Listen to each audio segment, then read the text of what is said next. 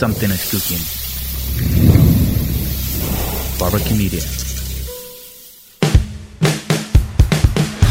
Hola Masters, bienvenidos a la nueva temporada de M Podcast. Decidimos llevar este espacio a otro nivel con el objetivo de seguir compartiendo valor y acercarles a emprendedores y empresarios de otro nivel. Les agradezco muchísimo la confianza ya que estamos celebrando más de 300 episodios. Les recuerdo que pueden escuchar todos los episodios del podcast en cualquier plataforma. En esta temporada estaremos hablando con 12 empresarios pertenecientes a las industrias más afectadas por el COVID y cómo lograron ellos salir adelante.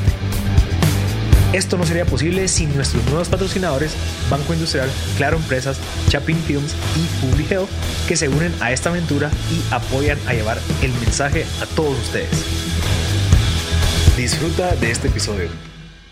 Hola a todos, ya estamos en otro episodio más de M Podcast. Antes de, de, dar la introducción a nuestra invitada especial, quiero agradecer a los patrocinadores Banco Industrial, Claro Empresas y Chapin Films, que nos están ayudando a llevar este mensaje de empoderamiento a todos los emprendedores, especialmente en el episodio de hoy de mujeres, a todo el mundo. Así que de verdad, muchísimas gracias a los patrocinadores por confiar en que podemos llevar un mensaje de positivismo y un mensaje de esperanza, creo yo, en estas épocas de incertidumbre a toda esa gente que quiere emprender. Así que bienvenida, Catherine Chomali, buenos días, ¿cómo está? Muchísimas gracias, Marcel, encantada y súper agradecida de estar más, acá. Yo más, gracias. como le comentaba, 15 personas me recomendaron su nombre, me dijeron, mira, habla con Catherine, habla con Catherine, habla con Catherine. Me metí a investigar y aquí estamos, así que bienvenida. Excelente y un gran día para estar claro. acá. Gracias. Mire, Catherine, tenemos, eh, bueno, Palestina, Chile, Guatemala, ¿Qué, ¿Qué, es lo que llama la atención de Guatemala a una persona que nació o es de origen de Palestina,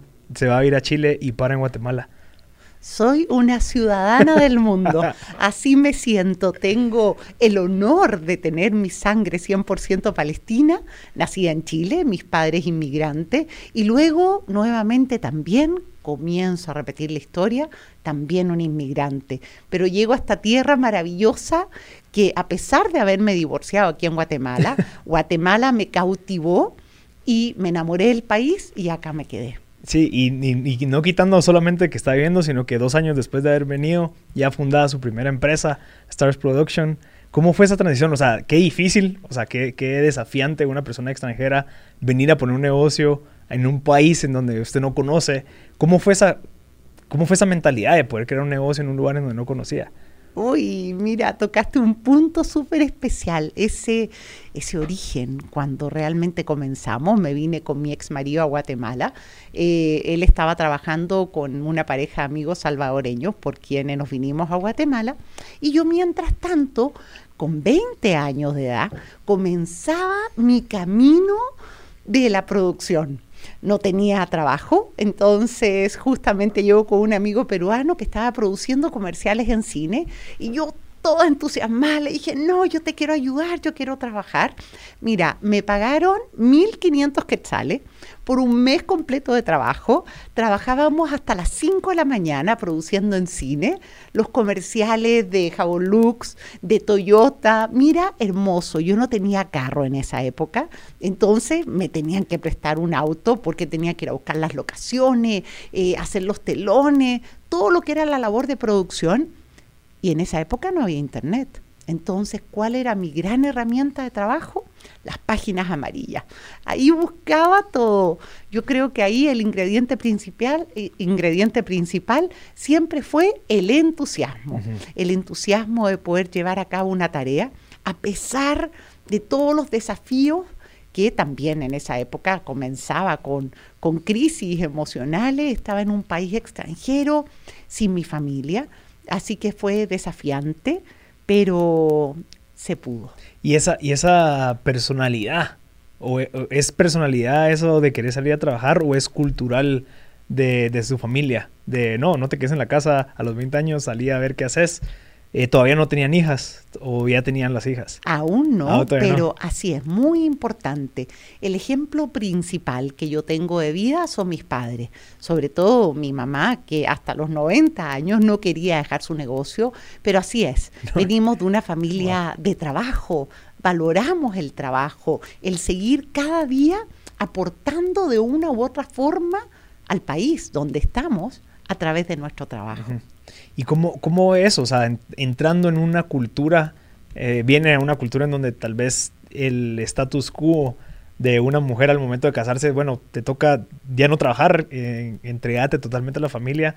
¿Cómo vio ese cambio y ese choque? Pero no sé si así era en Chile también o, es distinto cuando vino y se, se topó con esta parte muy cierto, muy cierto. Eh, de hecho, la cultura árabe, la cultura palestina, si bien es cierto, es muy machista, pero tengo el ejemplo de mi madre, que de hecho ella dirigía todo el negocio. Eh, le hacía creer a mi papá que él lo manejaba, pero no, ella era la que tenía el control, se cantineaba a todos sus clientes, siempre todos sus clientes hasta el día de hoy, porque mi mamá tiene su Facebook, que se lo manejan mis hermanas, sube la foto y mira, es impresionante los cientos de mensajes que mi mamá recibe. Gracias a usted, señora Julita, yo tengo mi negocio, gracias, porque mi mamá siempre atendía a todos sus clientes eh, con una sonrisa, el juguito, generando, construyendo una relación. Y eso es algo fundamental también eh, que hemos tenido a lo largo de la vida o que he tenido a lo largo de la vida, que con mis clientes he construido relaciones. Porque no es solamente un negocio por un momento, sino que es construir relaciones. Cuando tú construyes relaciones con tus clientes, tú le vas a dar siempre lo mejor. Y si hay, que obviamente si en un momento, no, no necesitas esto, también, porque ahí es donde viene la honestidad, de darle al cliente siempre lo que necesite, no vender por vender sino que construir una relación en base a la confianza. ¿Y cómo, cómo ve esa parte? Porque creo que es algo interesante, pero crear relaciones es más a largo plazo que a corto plazo. Entonces, en los primeros momentos de Stars Production, cuando comenzaba, el hecho de que tenías que tener ingresos y que la relación se iba a dar un mes en lo que te decían que sí y demás, ¿cómo iba manejando esa parte o qué se decía usted entendiendo esa filosofía de crear relaciones? Porque eso creo que es algo sumamente interesante y que yo comparto, que creo que el crear relaciones con tus proveedores, el crear relaciones con tus clientes, te abre mucho más puertas a querer solo hacer una transacción. Pero la transacción es a corto plazo, que es lo que se necesita, digamos, para mantener las operaciones. Pero, y una relación es, va, creamos y fortalezcamos esta relación a pesar de que no me des algo al principio. ¿Cómo lo manejaba? Algo que para mí ha sido clave a lo largo de todos estos años es ser una buena administradora. Administrar mis recursos de forma de que no lo que gané hoy me lo voy a acabar hoy, sino que extender estos recursos lo máximo posible, porque eso te va a dar también la tranquilidad, porque en la producción Obviamente no es que tú tengas un ingreso mensual, claro, hubieron épocas de grandes eventos y mucho trabajo, pero generalmente en un año tú tenías que ser parte de un proceso de licitación, presentar las propuestas, invertir mucho tiempo. Y no era como que, ok, hago una transacción ya, no, pero sí, claro, gracias a Dios eran grandes proyectos. Pero para poder resistir todo ese tiempo, tienes que ser un buen administrador de tus recursos para que no tengas esa necesidad urgente de tener que vender. Claro, vas ahorrando y eso también ha sido muy importante en mi vida, el valor del ahorro. La buena administración se genera también con la cultura del ahorro. Y eso sí ha sido algo muy importante para mí y de esa manera poder mantener la tranquilidad porque también estaban los clientes que te pagaban a 90, días, ¿sí o no? Y eso es algo súper real. Y una empresa, para que pueda vivir tanto tiempo, debe tener una administración sana. Claro. ¿Y cómo fue aprendiendo eso? O sea, ¿usted, ¿usted estudió algo relacionado con temas de administración o fue por experiencia? Maravillosa pregunta también, Marcel. Cuando yo llego a Guatemala, primero, me graduó, o sea, ni siquiera me gradué, no estuve ni en mi ceremonia de graduación, a los, entro a estudiar publicidad en Chile, pero como me casé tan joven, eh, viene esta pareja de amigos a Chile y nos dicen, oye, vénganse a Guatemala, que hay grandes oportunidades. Y yo, Guatemala, ¿qué es eso? Centroamérica, lo miraba tan lejano, tan lejano, sin saber que iba a ser Guatemala mi gran amor. Y mm, bueno, nos venimos y me pongo a trabajar, pero recibí mi título por correo. Imagínate. De publicidad. de técnico en publicidad. Ah, Ni siquiera me había graduado, obviamente, de la universidad. Y de ahí, claro, fue llegar a Guatemala y ponernos a trabajar, a trabajar, a trabajar, ser ingenioso. Eso también para mí es algo clave. Eh, y tocar muchas puertas, ¿no? Ahí es donde está la perseverancia, creer en uno, creer en que lo puedes lograr. Yo tuve muchos momentos donde iba llorando a las reuniones, me secaba las lágrimas, pero luego me llenaba de mucha fe diciendo, este proyecto va a ser para nosotros. Y si no, yo sé que voy a dar lo mejor de mí. Y he tenido grandes competidores, competidores con quienes hemos realizado relaciones muy sanas, así como por ejemplo con Alan, donde hemos competido por distintos proyectos, pero con la certeza de que cada uno ha dado siempre lo mejor de uno. O sea, ahí me refuerza que el tema de la administración es algo también que es, o sea, es lógico, o sea, viene de una parte que no requiere de un estudio eh, extenso de cuatro años en una universidad, sino que el saber administrar bien tu plata es algo de sentido común. O sea, saber de que no puedo estar gastando, estar soltando, estar soltando si no está entrando nada y que sabemos de que tenemos que ahorrar para poder sobrevivir esas etapas de escasez. Así es.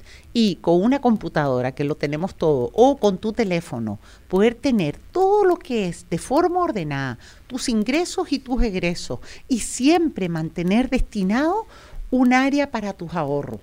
Tienes que estar preparado. Mira, por ejemplo, este año, que ha sido el tema de la pandemia, si yo no hubiera tenido mis ahorros, yo no sé qué hubiera hecho. Estar lo más libre de deudas y mantener los ahorros. Y te cuento un secreto, que hasta 25 años después de que llegué a Guatemala, me gradué de la universidad.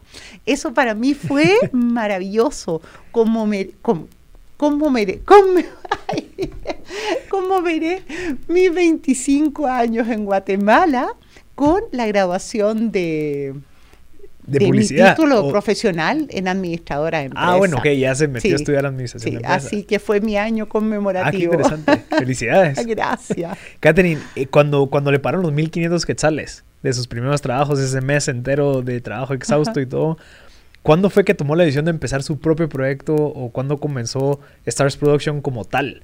O sea, de haber pasado, me pararon 1500 quetzales, mm, por lo visto le gusta ese tema, le fascina, le apasiona.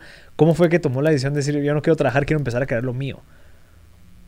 Cuando migración nos estaba persiguiendo. Ok. ¿Es cierto? Ah, Sí. Sí, es cierto, es cierto, yo no miento.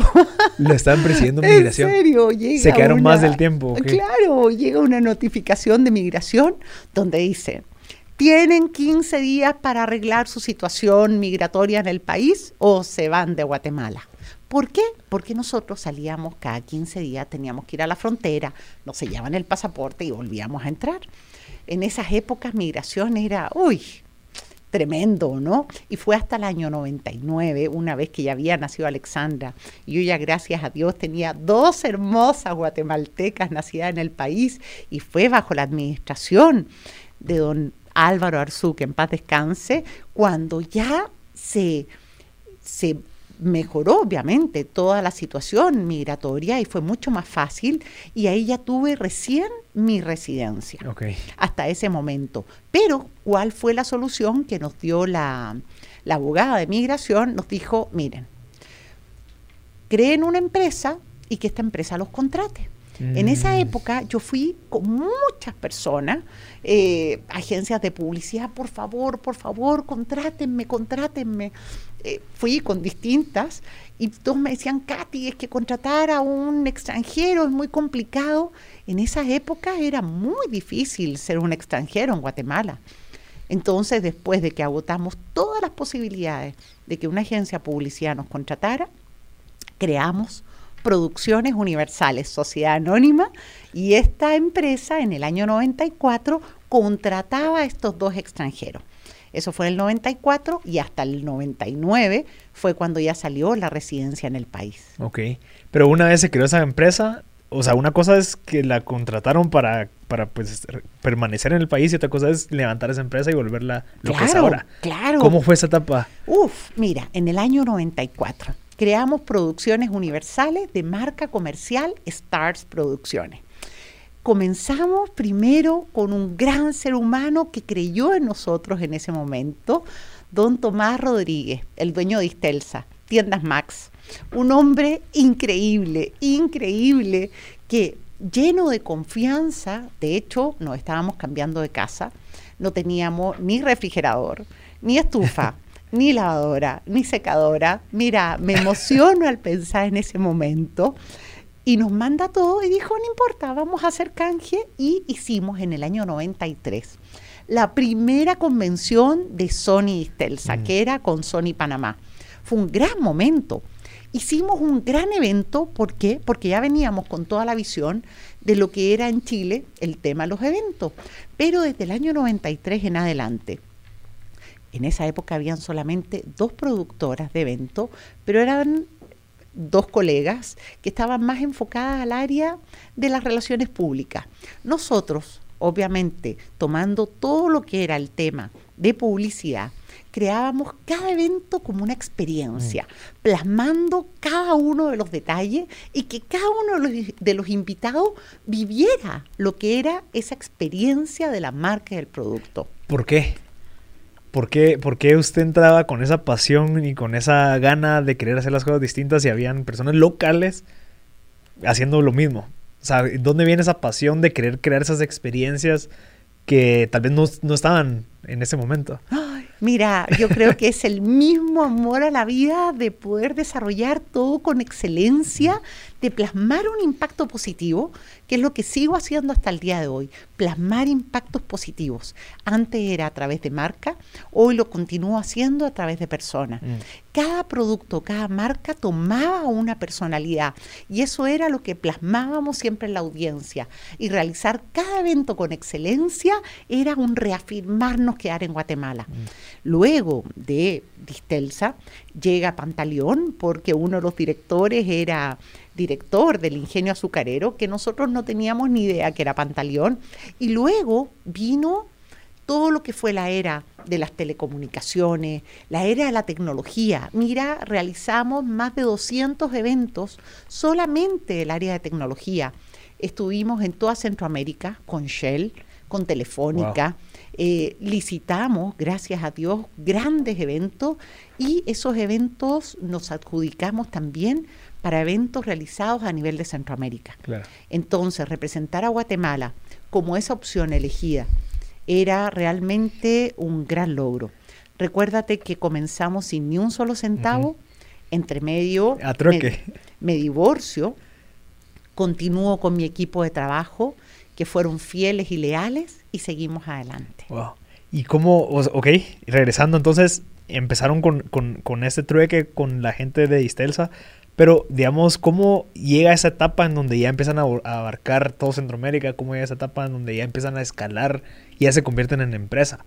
Que no es un emprendimiento un startup como muchos lo creen, sino que ya existen procesos, ya hay contrataciones, ya existen contratos legales y demás, ya queremos llegar a todo Centroamérica. ¿Cómo pasa de ser ese emprendimiento a esta parte tan, tan extensa? Tuvimos la bendición de comenzar a trabajar con un gran cliente que fue Shell, Shell Guatemala, en el año 95 y realizábamos grandes eventos. Fue la época de competencia de las tarjetas de crédito, cuando se creó un co-branding de una tarjeta de crédito con una petrolera. Mm. Justamente el creador de este co-branding de una tarjeta de crédito con una petrolera fue el compañero universidad de una de mis hermanas en Chile. Entonces me dijo, Katy, Katy, mira, justo tengo que ir a Guatemala porque voy a ir con Creomatic, porque ellos van a lanzar una tarjeta de crédito con Shell y yo los voy a asesorar. Mira, hay momentos que yo tengo una frase y es, el éxito se da cuando se cruza la oportunidad con la preparación. Si no hubiéramos estado preparados como estábamos en ese momento y esta oportunidad se presentaba en el camino, nos hubiera generado el éxito. Fue una propuesta que le preparamos a Shell Guatemala en ese momento para el lanzamiento de la tarjeta de crédito, que eso fue un desafío enorme de don Juan Germán Colón, que en paz descanse, que era el director puertorriqueño de Shell Guatemala en ese momento. Ellos habían creado el concepto del co-branding, pero se adelantó primero eso, que hizo un gran evento, y medio salió Texaco que hizo otro evento. De hecho, nos querían contratar para Texaco, pero dijimos no, porque ya estábamos con Shell. y para Shell presentamos una propuesta tan profunda, tan hermosa, de el amor al planeta, teníamos bailarines, luces, era un espectáculo, un espectáculo de primer nivel. De hecho, la invitación, y Enrique Cordón se acordará, porque él fue mi gran cliente en ese momento, eh, la invitación decía, te esperamos al evento más espectacular del año. Siempre, visualizar. Esa es un ingrediente clave siempre en la vida. Visualizar y prepararte para no cumplir, sino que superar esas expectativas. Eso es clave. Entonces, ¿en qué creo yo? Que todo el poder está dentro nuestro. Entonces, cuando tú visualizas y te conectas con ese poder interior, tú ya lo plasmas. ¿En qué creo yo? Creo que tenemos un poder que se vuelve aquí. Y cuando tú ya lo puedes ver y te lo imaginas, lo visualizas, ten la certeza que siempre lo vas a lograr aún mejor. En ese momento no teníamos mayores recursos, más que el corazón y la imaginación. Cuando tú tienes corazón e imaginación, puedes lograr todo lo que tú quieras. Y, y, qué interesante, no, me encanta. Pero en, la parte de, los recursos, digamos, para poder hacer un evento, hay que tener equipo, hay que tener un montón de cosas. Entonces, ¿cómo fue? Y creo que lo escuché en una entrevista que, realizaste. ¿Dónde era la parte, de creatividad, en la parte de resolver? Porque sí, muy probablemente yo no tengo para bocinas, yo no tengo para eso, pero existen maneras de lograrlo. Y creo que ustedes lo lograron realizar. ¿Cómo fue esa parte? ¿Qué le recomendarías a la gente que quiere hacer un montón de cosas, pero tiene excusa que no puede porque no tiene lo necesario, entre comillas? Por supuesto, Marcel. ¿Sabes con qué llegamos a Guatemala? Con una maleta, con ropa, sábanas y toallas. Nada más. En esa época no teníamos nada de equipo. Pero ahí es cuando tú comienzas a crear las alianzas. De hecho, tuvimos proveedores con quienes trabajamos muchísimos años, por lo mismo que te dije. Construir relaciones. Cuando tú creas estas alianzas y construyes relaciones, puedes generar grandes cosas en equipo. El trabajo en equipo es una bendición cuando siempre todos ganamos. Entonces, en ese momento, claro, no teníamos nada entonces, claro, era generar un presupuesto. Al final, ¿qué era lo que nos compraban? La idea y la puesta en realización. Eso sí fue algo que construimos a lo largo de los años y que fue muy importante. Tal vez Stars Producciones no fue la empresa, no, no es tal vez. Stars Producciones no ha sido la empresa que ha tenido todo el equipo, pero sí tenemos esa certeza que hemos realizado esas propuestas profundas e integrales para poder realizar eventos de alto impacto a nivel de contenido. Porque un evento no es tan solo el poner la pantalla o el audio, que claro, con el tiempo ya lo fuimos adquiriendo, gracias a Dios, pero es de qué forma tú llevas a cabo esta realización completa e integral y generando esas emociones haciendo de cada detalle una pasión y también haciendo de cada marca una experiencia. Eso es lo que construimos. Interesante. Ahí donde, donde tal vez la parte de, de publicidad viene a influir un poquito en, bueno, cómo podemos hacer esto para que tenga ese impacto de comunicación con los objetivos de las marcas y demás, ¿verdad? Porque también está la parte de las emociones, sin embargo existe el, el KPI, ¿verdad? Mira cómo te voy a retornar la inversión a ti como cliente. Entonces también está la parte administrativa, la parte empresarial, pero la parte creativa. Entonces hay que crear esa parte en donde se encuentra ese círculo de por medio, en donde abordar los dos puntos. Sí, eh, la administración, una buena producción, ser ordenado, ser muy ordenado, tener un plan. Tener un plan de acción es clave siempre, porque no puedes llegar del punto A al punto A B viendo de qué forma vas llegando. No, la forma más directa siempre es a través de un plan. Claro. Claro.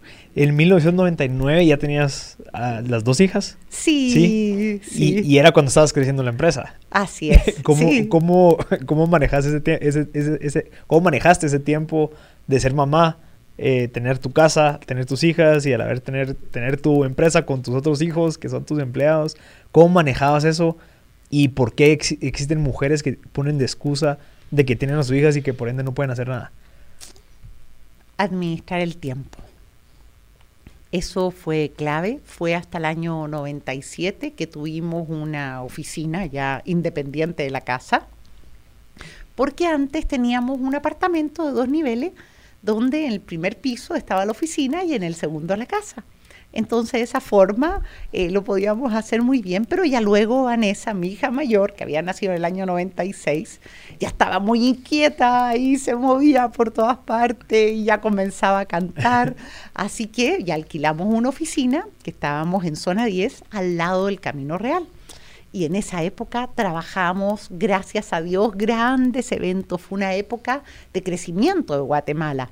Entonces había muchas empresas, eh, fue el año de lanzamiento también de Telefónica. Ese año lanzamos todas las compañías de telecomunicaciones. Lanzamos PCS Digital, eh, de Telgua pasa a ser PCS Digital, Belsau, Telefónica, Corporativo de Comcel, los grandes eventos. Y algo que yo agradezco mucho es haberme quedado siempre en los eventos corporativos porque no trabajábamos fines de semana. Claro, habían días que trabajábamos muchísimo, eh, pero claro, los fines de semana sí siempre trataba de respetarlos mucho para poder compartir en familia y tratar, bueno, los días que se podía llegar más temprano a la casa, llegaba más temprano, pero claro, mis hijas de repente me han dicho, pucha mamá, eh, hubiéramos querido una mamá que se quedara eh, más tiempo en la casa, pero hoy, claro, el ejemplo de una mamá que ha trabajado y hay algo que me encanta, una frase que dice, donde está tu dinero está tu corazón y obviamente, claro, que mis hijas hayan tenido todas las oportunidades de estudio, de crecer, obviamente, en un ambiente sano, con todas las oportunidades para cumplir sus sueños, para mí también ha sido un logro muy importante. De hecho, me acuerdo una oportunidad, era la graduación de kinder de la Ale, de mi hija chiquita, y estábamos en un evento de El Salvador, en San Miguel, y el acto comenzaba a las 10 en punto de la mañana. Salimos a las 3 de la mañana, para llegar a las 10 y llegué a las 10.01 de la mañana, nos levantamos a las 2 para manejar a las 3, ahí justamente mi equipo de escenografía eh, se acuerda porque salimos todos muy puntuales y, gracias a Dios cumplí. De hecho, ese es uno de los momentos que tengo guardado en mi corazón. Claro. Sí, o sea, al final eh, parte de, de, las, de las premisas de poder administrar tu tiempo están en las prioridades claras.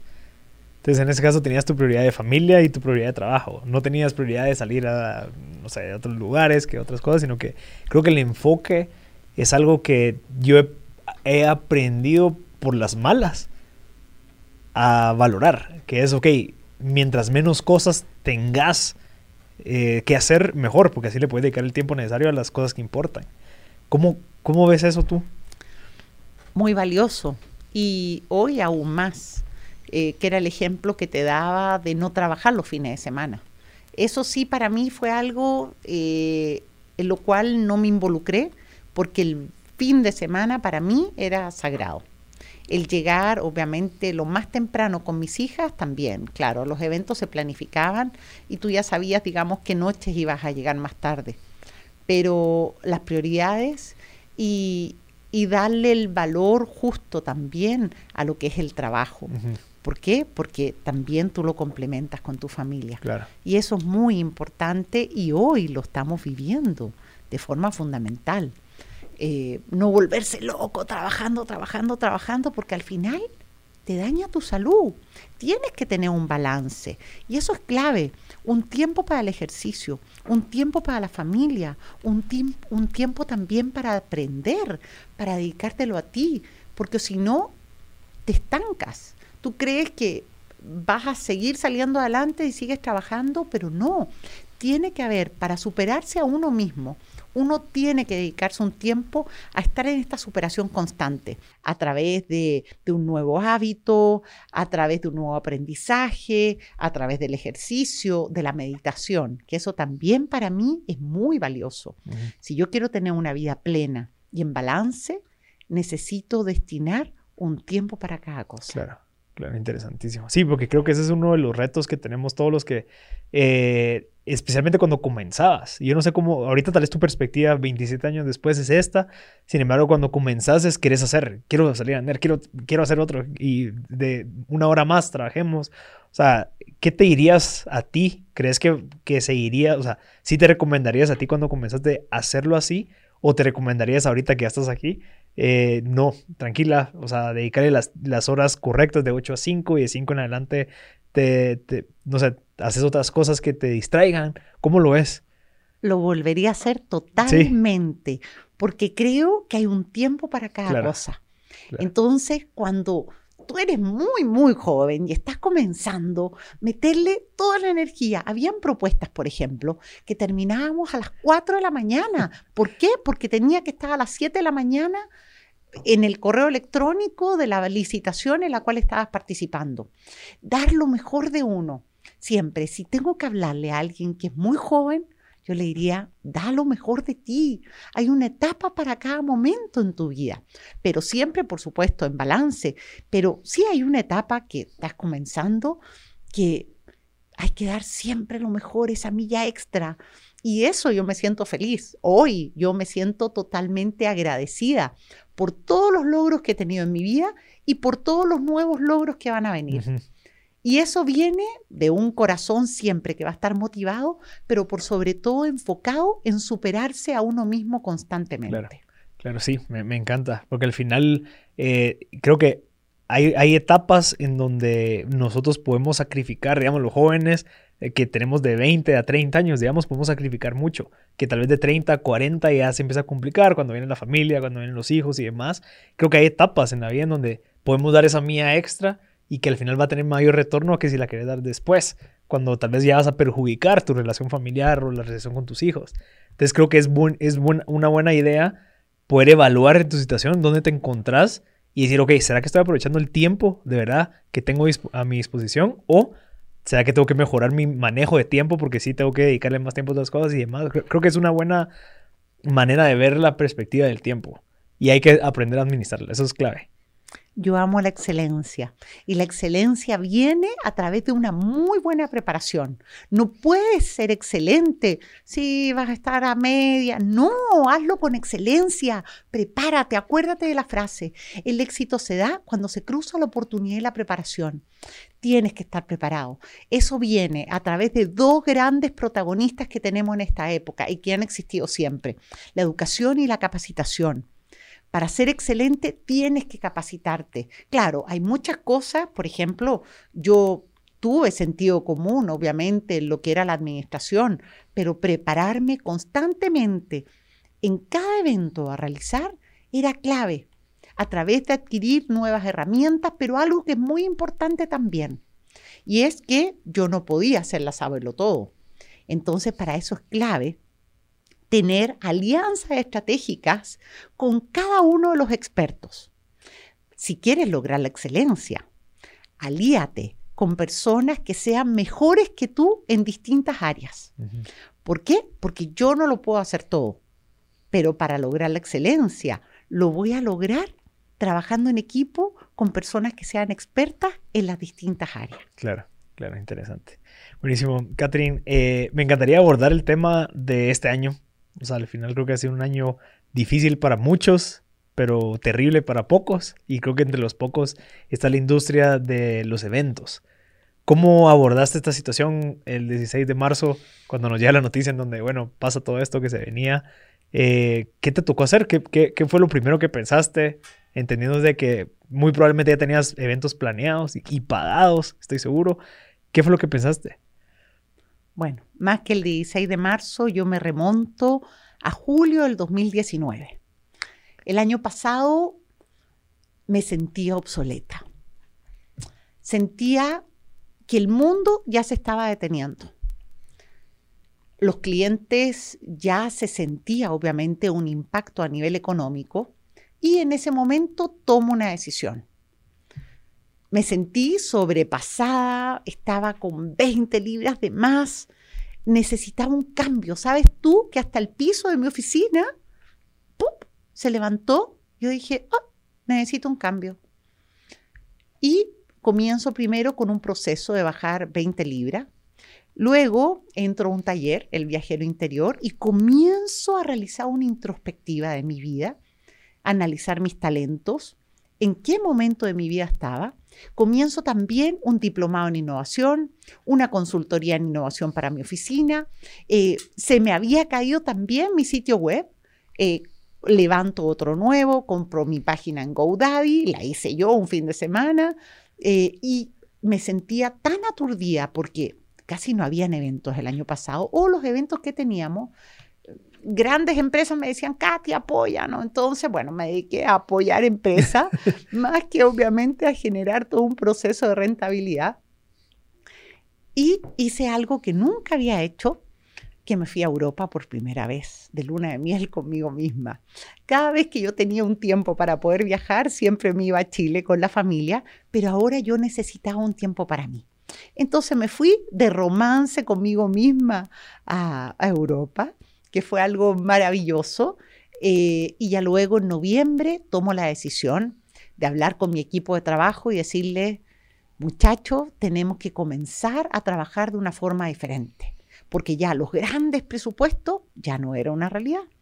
Entonces comienzo también a generar distintos procesos, como por ejemplo la coopetición, que era generar alianzas eh, con distintas empresas para competir juntos, cooperar para competir. Comienzo a hacer eso, eh, luego comienza enero, empiezo a vaciar la oficina, la tecnología, tú sabes que obviamente hay que, hay que actualizarla, pero sentía en ese momento que toda la tecnología estaba cambiando rápidamente y alcanzarla para mí ya estaba siendo difícil. Entonces primero comienzo a vaciar, a limpiar. En, en febrero nuevamente vuelvo a emprender un viaje a, me voy a España para terminar mi maestría liderazgo y coaching. También estaba con una asesoría de mis talentos con una española, Arancha Ruiz, fantástica, porque así hice toda una introspección profesional con una headhunter para poder analizar todo lo que eran mis talentos. Eh, luego me iba a ir a Barcelona con ella, estuve en Granada por un tema de comunicación y en eso se enferma mi mamá en Chile, empieza el tema de la pandemia, entonces cuando estaba en Barcelona, me compro un boleto, me voy de Barcelona a Chile, eh, ya lo de la pandemia en España estaba muy fuerte, pero además, justamente en esos últimos días de febrero, yo iba a estar en las Islas Canarias y comienza todo el tema la calima. El aeropuerto estaba cerrado. Yo tenía que estar en el mes de marzo, los primeros días, porque tenía un evento muy importante que tenía que estar presente. Yo dije, si me voy a España, de Chile a España, para regresar de España a Guatemala, no voy a llegar nunca al evento, que era los primeros días, que era de, de una fundación, un evento político muy importante. Y yo dije, no, mejor me quedo en Santiago, aprovecho esa semana con mi mamá, trabajé a nivel virtual un evento donde mi hija menor se quedó a cargo, un evento de aniversario de una empresa muy importante, un evento muy lindo que hicimos el 28 de febrero. Y luego regreso a Guatemala. Regreso a Guatemala, tenemos el evento con la fundación y en eso viene la pandemia. Cuando viene la pandemia, yo me sentía cansada de todo el proceso que había comenzado, porque cuando comenzamos todo lo que era la introspección en innovación, vimos que el camino era, que eso lo vimos en octubre del año pasado, era los eventos virtuales. Si había alguna forma de poder innovar en este mercado de los eventos, era a través de los eventos virtuales. Entonces estuve tanto en Madrid como en Barcelona con dos diferentes empresas que ya realizaban eventos virtuales. Entonces, en el mes de abril, yo ya me comienzo a preparar. Primero termino de vaciar mi oficina, y en mayo comienzo un evento virtual de transformación digital. Íbamos a realizar justamente con mi socio chileno un evento presencial, era el plan para realizarlo acá en Guatemala, pero obviamente por todo el tema de la pandemia ya no se logró y comenzamos el 5 de mayo a realizar este evento de transformación digital, donde justamente Banco Industrial compró invitaciones para sus clientes y también Tigo Así que tuvimos un evento fantástico que fue en el mes de septiembre del 2020, donde tuvimos talentos guatemaltecos, tuvimos el honor de involucrar también a José Bagur, que José es del equipo investigador del Quetzal 1, el primer satélite de Guatemala, Jorge Mario Ochoa, que es un experto en ciberseguridad, y Mariví Bris, que trabaja en Telefónica en España ahora, ella es guatemalteca, y trabaja todo lo que es el tema de distinta inteligencia artificial. Así que fue maravilloso, donde Guatemala también estuvo presente y esa ha sido una forma también para mí de aportar. Entonces tú me preguntas cómo te tomó la pandemia. Yo ya venía desde el año pasado en esta transformación y solamente me subí al barco, comencé a fluir, ya tenía mi aliado en Chile para poder realizar en conjunto este evento, donde también tuvimos distintos personeros del BID, CEPAL, Foro Económico Mundial, donde involucramos también a Guatemala y de esa forma contribuir al desarrollo del país a través de la transformación digital. Sí, sí, y, creo que, o sea, hablando del de, julio del 2019 también, qué interesante cómo comienza desde uno, esa transformación de la empresa incluso, ¿verdad? A veces uno está tan amarrado a la empresa que incluso es como una segunda identidad, que cuando uno suelta, digamos, a una empresa es como soltar a su bebé, y yo no creo que nadie me lo maneje. ¿Cómo vio esa transición de empezar por usted? Digamos, en el caso de julio de 2019, cuando empezó a hacer todas estas introspecciones y demás, para que en el 2020 estuviera lista para este cambio de transformación digital, empezar a hacer los eventos que realizaban antes presenciales en vivo, eh, ¿cómo, ¿cómo, fue? Incluso, pues, eh, como me lo mencionó, también viene un cambio importante en agosto eh, personal. Entonces, ¿cómo fue que fue abordando estos temas? Rendirme y abrirme a las infinitas posibilidades. Algo que aprendí el año pasado en mi certificación de, innovación fue cómo me podía abrir a las infinitas posibilidades. Sabes tú, Marcel, que me dolía hasta la cabeza cuando yo decía, ¿cómo voy a poder pensar en hacer un evento distinto? No me lo imaginaba, me dolía la cabeza, sentía, pero por eso el viaje y distraerme, o más que distraerme, fue enfocarme en mí, introspección. Todas las herramientas están dentro de nosotros eso para mí fue clave para poder abrir los ojos y enfocarme y ver las infinitas posibilidades. Sino, ¿qué pasa en la vida? Pasamos dormidos y no nos damos cuenta las oportunidades que tenemos frente a nosotros. Y eso es algo muy importante, aprender a ver las oportunidades que se nos presentan en la vida. Para eso tenemos que estar despiertos. Y para eso también tenemos que estar muy conscientes de los talentos que tenemos. Y esos talentos fortalecerlos. Porque si tú tienes esos talentos, que va a ser tu pasión, y los preparas y los desarrollas y los haces crecer, en lo que sea que emprendas, te va a ir de forma excelente. Pero para eso tienes que estar consciente de cuáles son tus talentos. Aprender a delegar, que fue algo que tú me acabas de decir de qué forma, claro, yo dejo para poder enfocarme en desarrollarme desde mi interior, fue muy importante. Interesantísimo. Catherine, eh, en, en agosto 2020, usted se entera que tiene cáncer de mama. ¿Cómo, ¿Cómo abordó eso? Veo, yo la veo a usted y la veo una persona súper positiva, o sea, cómo ve las situaciones, incluso las, ve de una manera como, como que qué bonito que sucedió, digamos, en, el, tema de la migración y demás. ¿Cómo se topa con algo tan personal, tan, tan difícil? Y ahorita lo cuenta de una manera que es como un aprendizaje y que estoy seguro que también es, un, es una prueba más que sirve para demostrar y reforzar que, que todas las mujeres pueden superar cualquier cosa. Así es. Soy una mujer agradecida en esencia. Y algo que para mí es muy importante es de qué forma paso de víctima a protagonista. Eso es cuando yo tomo que cada experiencia para mí en la vida va a ser para superarme. Sí, me siento totalmente agradecida y bendecida por la vida que tengo. Eh, pudiéramos hablar un día de lo que significan los regalos del cáncer. lo he visto como una bendición en mi vida, un regalo para mí. ¿Por qué? Porque he cambiado mi alimentación, eh, estoy muy consciente de ello. Eh, obviamente me encanta hacer ejercicio, pero el ejercicio hoy es parte fundamental de mi vida. Me ha traído grandes bendiciones. Aprender realmente a valorar lo importante cuando en un momento te pueden dar una noticia y el diagnóstico que es negativo tiene después tantas bendiciones. Al final también que he aprendido a que yo trabajo en co-creación con Dios. ¿Por qué?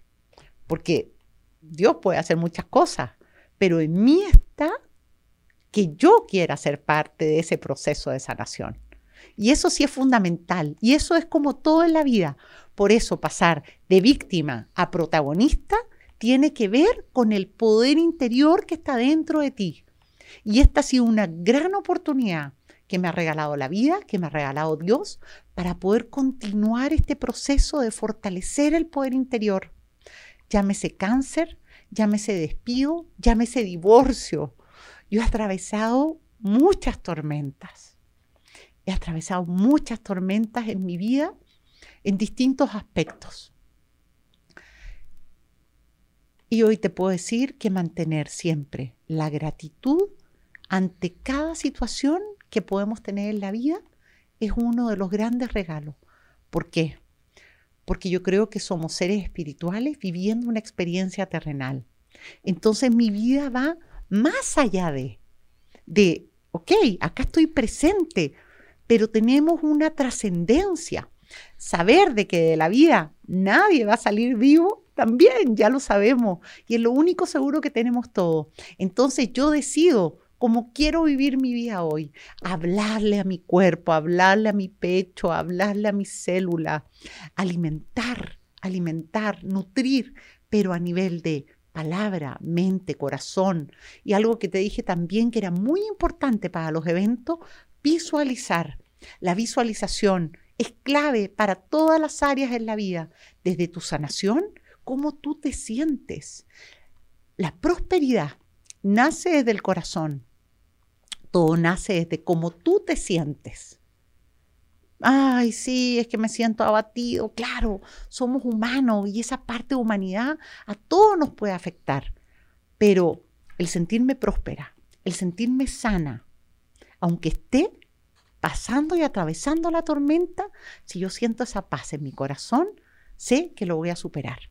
Y así he sentido este diagnóstico del cáncer donde gracias a Dios ya tuve una operación, acabo de concluir el proceso de radioterapia y sé que bendito Dios voy muy bien. Así que ese sí es un mensaje de esperanza. Interesante. Gracias, gracias Caterina por compartir eso. Eh, Karen, de la conversación que hemos tenido, yo veo cinco cosas, podría decir. Eh, la buena administración, ya sea del dinero, del tiempo y de los recursos. La visualización, ¿verdad? O sea, usted lo mencionaba con el tema de los eventos y el tema de visualizarse incluso el futuro, ¿verdad? También la parte de las relaciones, de, crear relaciones interesantes, crear relaciones eh, a largo plazo, ya sea, que, ya sea que salga un negocio o no, el hecho que quieras crear una relación habla muchísimo de ti. El tema de la gratitud y, el tema del, eh, y el tema del enfoque. Creo que han sido pilares que has compartido bastante durante esta conversación y creo que es algo que la gente tiene que entender de que no nos tenemos que complicar tanto. ¿verdad? O sea, creo que existen muchas cosas que nos venden en las redes sociales y, en los medios y que sí, que tienes que ser millonario antes de los 30 y si no, un montón de cosas. Y al final son cosas bien básicas, son cosas bien sencillas como el hecho que me ha, me ha dicho, mira, hay que administrar bien su plata. O sea, así es sencillo, así es sentido común, eso te puede llevar al éxito. O sea, que administres bien tu plata, que sepas ahorrar, que sepas pues manejar, la, apalancarse de proveedores y demás, eso pues funciona bastante bien. El tema de visualización, que te proyectes en dónde quieres estar, que te proyectes cómo quieres ver tu evento, que te proyectes y que demostres esa visión a tus empleados, creo que ayuda bastante por el tema del liderazgo. El tema de las relaciones, o sea, eh, creo que una empresa que crece durante el tiempo no crece sola, no crece solamente por el líder, sino que crece por las otras empresas que confían en uno. y que te, dan ese valor que tú estás buscando porque tú les generas valor. Y pues concluyendo con la gratitud, o sea, el todos los días despertarte, estar agradecido de que, ok, estoy haciendo lo que estoy haciendo. En el momento que lo, lo estoy haciendo, o sea, todos los días repetirte que estás viviendo un día en donde existen muchas oportunidades y lo ves como algo que es un regalo día con día. Entonces creo que esas cuatro cosas te diría que son los aprendizajes que me acabas de dar que, que se pueden replicar fácilmente, ¿verdad? que son solamente una, una, manera de verlo y te lo agradezco bastante, Catherine. Ay, a ti, Marcel, gracias. Hay algo que es muy importante, es cada proyecto, claro, a mí me encantaba, por supuesto, que cada proyecto fuera súper rentable. De hecho, siempre nos decían, mira, es que eres la opción más cara, pero no importa, porque al final lo que nos movía siempre era la excelencia. Realizar algo sin escatimar esfuerzo es fundamental para el éxito en cada uno de los proyectos o en cada uno de los emprendimientos. No escatimes ni digas, claro, sí, por supuesto, uno se pone una meta. Yo quiero tener un millón de dólares. Claro, pero si tú vas en ese camino enfocándote en la excelencia, ese millón de dólares lo vas a lograr muchísimo antes y lo vas a superar. Porque cuando te mueve ese amor y esa pasión por la excelencia, superas todo lo que te propongas. Claro. Excelente, Catherine. Eh, me, me, comentabas que tienes un evento por venir para mujeres. Tuvimos ah, recién el Congreso de Mujeres Líderes Guatemaltecas. ¿Y se puede ver? Claro, te lo puedo compartir con mucho gusto. De hecho, estuvimos este año, el tema fue actualiza tu software mental eh, un gran evento. De hecho, eh, bueno, ya tengo 10 años participando del Congreso Mujeres y este año era la celebración de los 15 años. Entonces, claro, la idea era poder realizar un evento presencial súper exitoso como cada año porque hemos tenido la bendición y lo podemos decir tranquilamente que el Congreso de Mujeres Líderes Guatemalteca es el congreso más importante a nivel de toda Centroamérica. Y eso ha quedado de manifiesto también junto a otros colegas de otras cámaras de comercio de Centroamérica, donde han dicho y reconocen que nuestro Congreso es muy importante. Guatemala es punta de lanza en la región. Y yo por eso amo tanto en Guatemala y me siento feliz de ser parte del crecimiento y el desarrollo. ¿Y de qué forma lo aportamos? A través del Congreso Mujeres, que este año se realizó de forma virtual, tuvimos grandes conferencistas, conferencistas españolas, colombianas, mexicanas, eh, tuvimos a Jordi Rosado, Eva Collado de España, que nos enseñó todo el tema de la marca personal y el liderazgo digital, eh, Paula López, una colombiana hermosa, que nos habló de cómo pulir tu brillante interior, cómo pulir el diamante de tu alma. Así que fue un gran evento que lanzamos el, 5 de noviembre y llegamos a más de mil mujeres, pero por cada mujer, imagínate que cada, habían cuatro personas en la casa, o sea, más de cuatro mil mujeres y más ese impacto que se va generando es un impacto que, que siempre genera trascendencia, porque don Jorge Briz, a quien yo quiero mucho, el presidente de la Cámara de Comercio, cree fielmente que las mujeres somos el motor de la economía. Y de hecho, a eso es lo que aspiramos, que cada día existan más mujeres que estén involucradas en el mundo laboral. ¿Por qué? Porque cuando hay equidad de género entre eh, en una junta directiva con mujeres, las economías crecen en un 32%. Y cuando hay equidad de mujeres en una empresa, la empresa crece en un 25%. Por todos lados siempre se beneficia porque las mujeres además somos las mejores pagadoras. Administramos bien el recurso, somos ingeniosas, siempre nos arreglamos para sacar a nuestros hijos adelante. Tenemos grandes, grandes ventajas y eso es una de las claves para el desarrollo del país en estos momentos.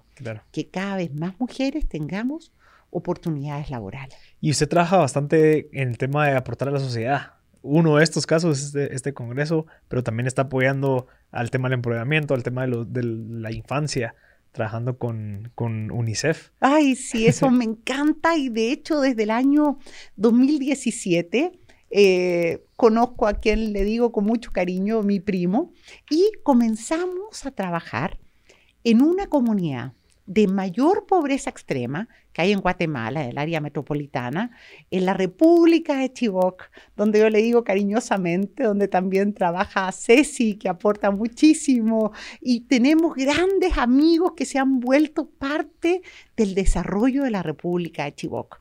Es una comunidad que tiene el mayor porcentaje de niños con desnutrición crónica, donde el 18 de septiembre del 2018 se inauguró el primer centro de prevención de la desnutrición crónica infantil en Guatemala. Era un lugar donde había muchísimos niños sin estudiar. Tú sabes que en Guatemala completo hay 2.8 millones de niños y jóvenes que están fuera del sistema educativo.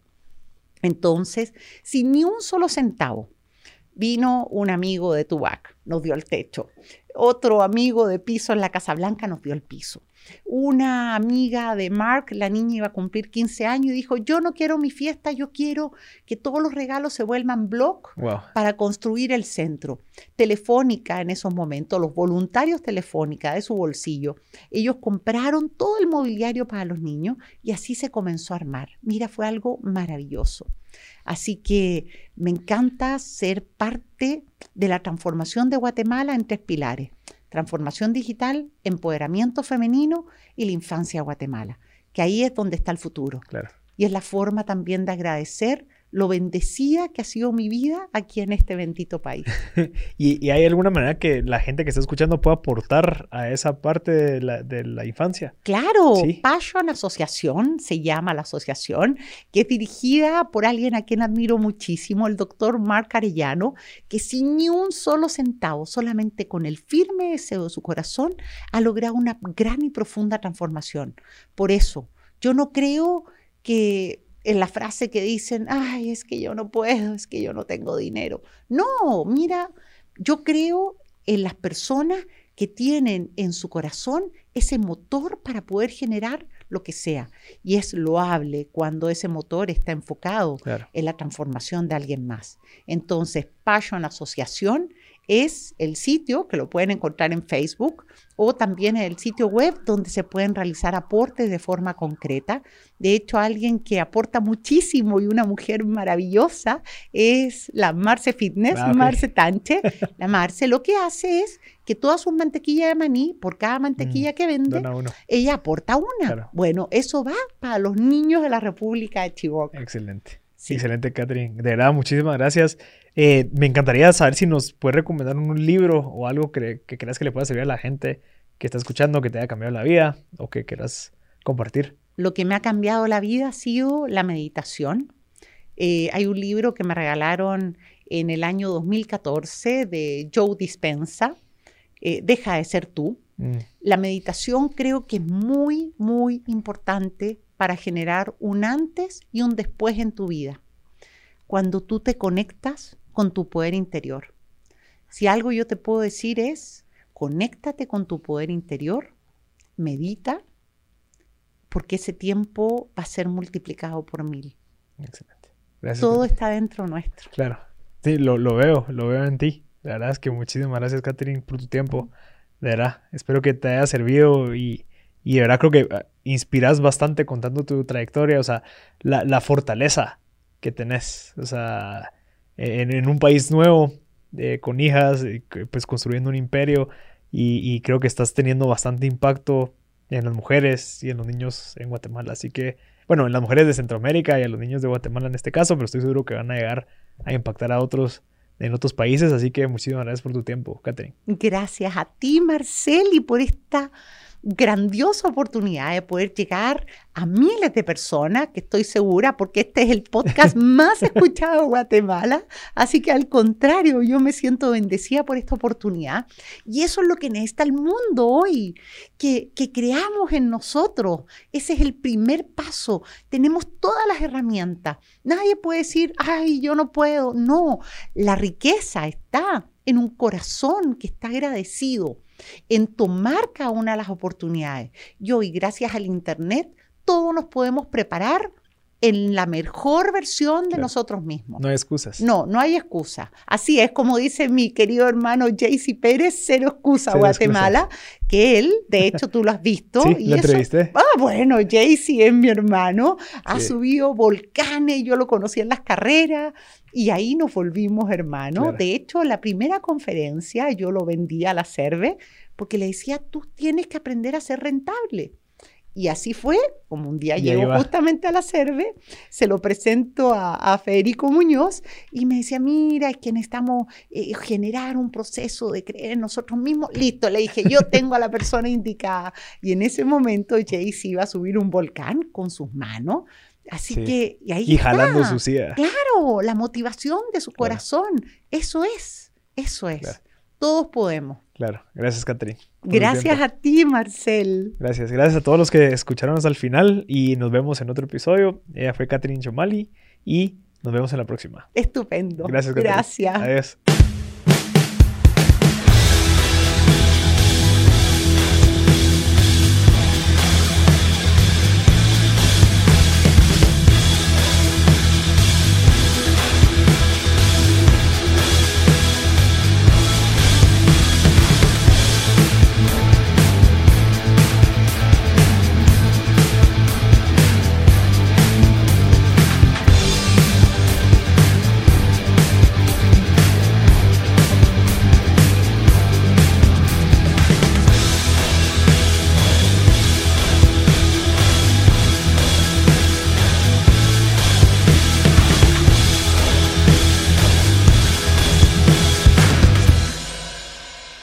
Something is cooking. Barbecue Media.